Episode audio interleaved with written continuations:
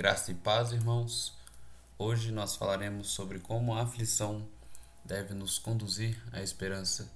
E para essa breve reflexão, nós tomaremos como norte o livro de Lamentações, no capítulo 3. Oremos. Senhor Deus e Pai, que o teu Espírito Santo ilumine o nosso entendimento e que a tua palavra seja aquilo que vá nos guiar. Que o teu Espírito Santo nos transforme Abra o nosso entendimento, abra os nossos ouvidos e o nosso coração para receber a instrução da tua palavra. No nome do teu filho Jesus eu oro. Amém. Bom, nos primeiros devocionais no livro de Lamentações, nós passamos por caminhos um tanto quanto espinhosos. Vimos no primeiro instante o valor da correção do Senhor na vida daquele, na vida daqueles de quem ele ama e que o amam de forma recíproca. No segundo ponto, vimos com profunda com, com uma certa profundidade a realidade sobre os falsos mestres e como eles destroem pouco a pouco o povo de Deus e como os enganam. Jeremias relata sobre tudo isso com um profundo pesar no coração. Notamos isso pelas suas palavras, pela forma como ele se expressa, que usou nos dois capítulos anteriores, que são Lamentações 1 e 2. E no início desse terceiro capítulo, o tom fúnebre prossegue. A, a leitura deste momento será o primeiro verso do capítulo 3. Veja bem: Eu sou o homem que viu a aflição pela vara do furor de Deus. Chegamos ao ponto mais alto do livro. Se antes vimos um Jeremias com profunda tristeza, agora vemos não somente um Jeremias triste, mas um homem que rasga o coração diante de Deus. Um homem que viveu empenhado em servir como juiz e intercessor de um povo que não ouvia. E o pior, este mesmo povo se empenhava com muita, mas com muita destreza na sua destruição.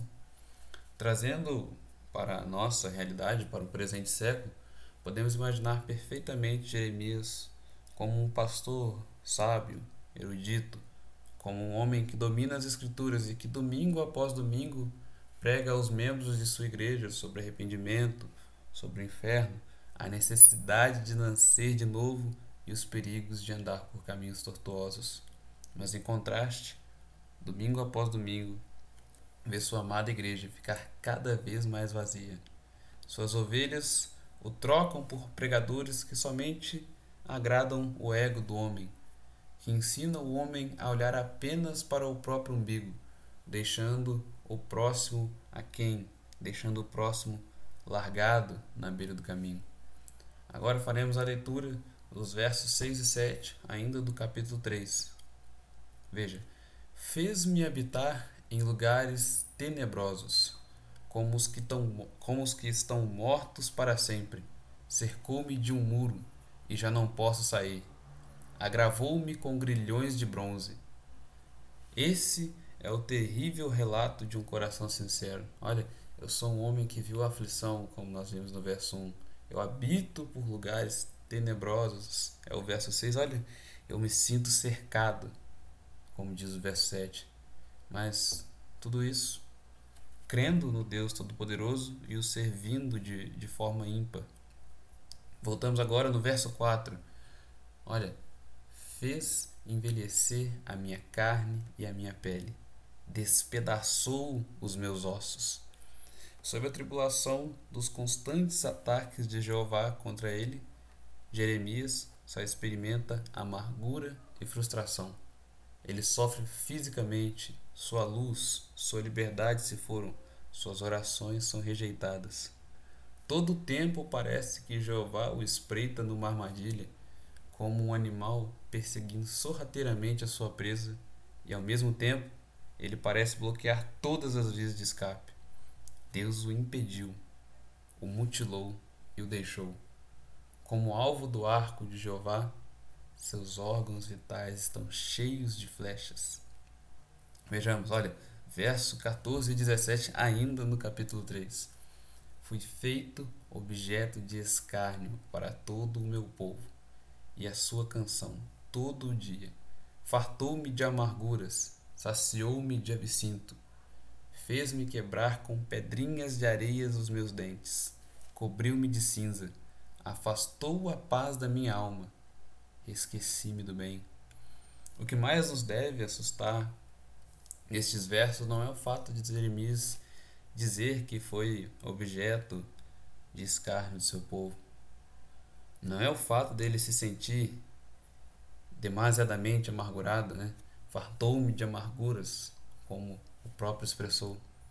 Muito menos o fato de ter sentido a paz ser afastada de sua alma. Mas o que deve realmente nos focar, ele está no finalzinho que nós lemos ali no verso 17. Olha, esqueci-me do bem. Vamos agora para o verso 18. Então disse eu: Já pereceu a minha glória, como também a minha esperança no Senhor.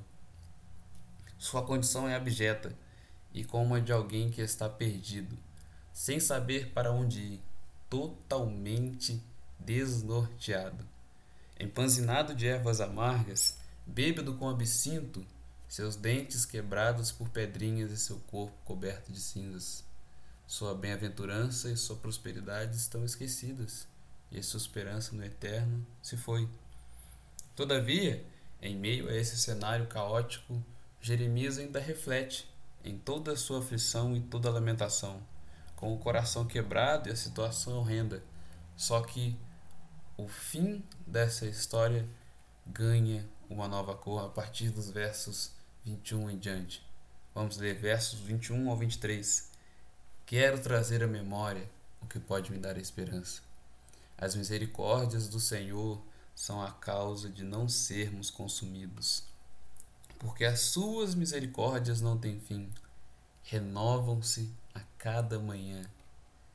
Grande, vejam bem, grande é a tua fidelidade. O profeta, meditando em suas amargas aflições, percebe como elas rebaixaram a sua alma. Ele sabe que Deus se lembra dos humildes e dos aflitos, e por isso ele tem esperança. Trazer à memória o que pode nos dar esperança é um exercício diário de gratidão.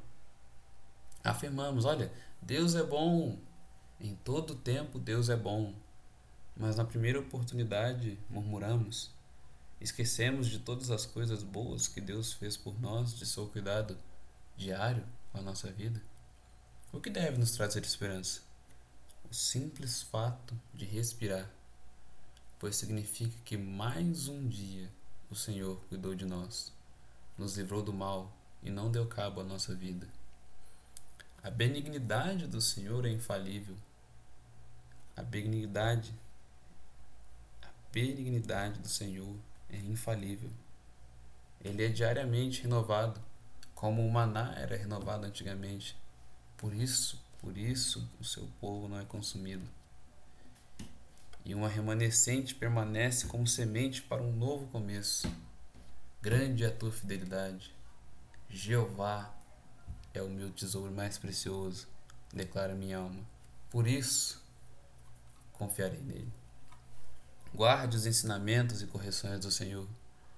Guarde seus ouvidos das palavras dos falsos mestres e guarde principalmente o seu coração durante as aflições. Assim, você caminhará dia após dia na corrida da fé, onde os vencedores não se dão por velocidade, mas por resistência e perseverança, mas por suportar o dia mal e crer no Senhor em todo tempo. A nossa história prova da fidelidade do Senhor, pois né, Ele não afastou de nós o seu cuidado, a sua graça e a sua misericórdia. Na estrada de Emaús, Jesus encontra os discípulos desanimados e sem fé e renova suas forças. Na fornalha, Sadraque, Mesaque e Abednego andam pelo fogo, mas não estão sozinhos. Na prisão, Paulo e Silas louvam em alta voz e também não estão sozinhos. Davi, no Salmo 23, mesmo diante de profunda humilhação e rejeição pelos familiares, afirma que sua alegria estava no Senhor, que o Senhor é quem o consola, que o faz repousar em paz e alivia sua alma. Neste momento faremos a leitura do texto de Hebreus, no capítulo 4. versos 14 ao 16. Tendo, pois, a Jesus, o Filho de Deus, como grande sumo sacerdote, que penetrou os céus, conservemos firme a nossa confissão, porque não temos sumo sacerdote que não possa se compadecer das nossas fraquezas. Antes, ele foi tentado em todas as coisas, a nossa semelhança, mas sem pecados. Acheguemos, portanto, confiadamente junto ao trono da graça, a fim de recebermos misericórdia e acharmos graça para socorro em ocasião oportuna. Bom, o grande sumo sacerdote penetrou os céus. Conservemos firmes a nossa confissão. Na fraqueza, comigo ele está. Ó grande sacerdote, na minha fraqueza, me faça forte e dependente de Sua força somente. Faça que minha soberba do conhecimento bíblico caia por terra e dê lugar à humildade. Que as minhas leituras me façam gritar em alta voz: Eu preciso de um Salvador. Eu estou perdido. Me socorre, ó grande sacerdote. Porque ele vive, eu posso crer no amanhã. Porque ele vive, temor não há. Por suas pisaduras nós somos sarados. Aqueles que contemplaram a cruz de Cristo jamais podem falar em casos sem esperança. Senhor Deus e Pai, eu agradeço pelo teu cuidado, por ter entregado seu filho Jesus na cruz para morrer por nós. Senhor, peço para que dia após dia transforme o meu coração, para que transforme o coração das pessoas que estão ouvindo, para que, mesmo diante de uma situação ruim, mesmo diante de profunda amargura e frustração, nós não paremos de olhar para Ti, que nós venhamos nos manter firmes, olhando para a cruz e sabendo que ali está a nossa esperança, que o nosso Salvador vive. É nisso que nós cremos. Em nome de Jesus. Amém.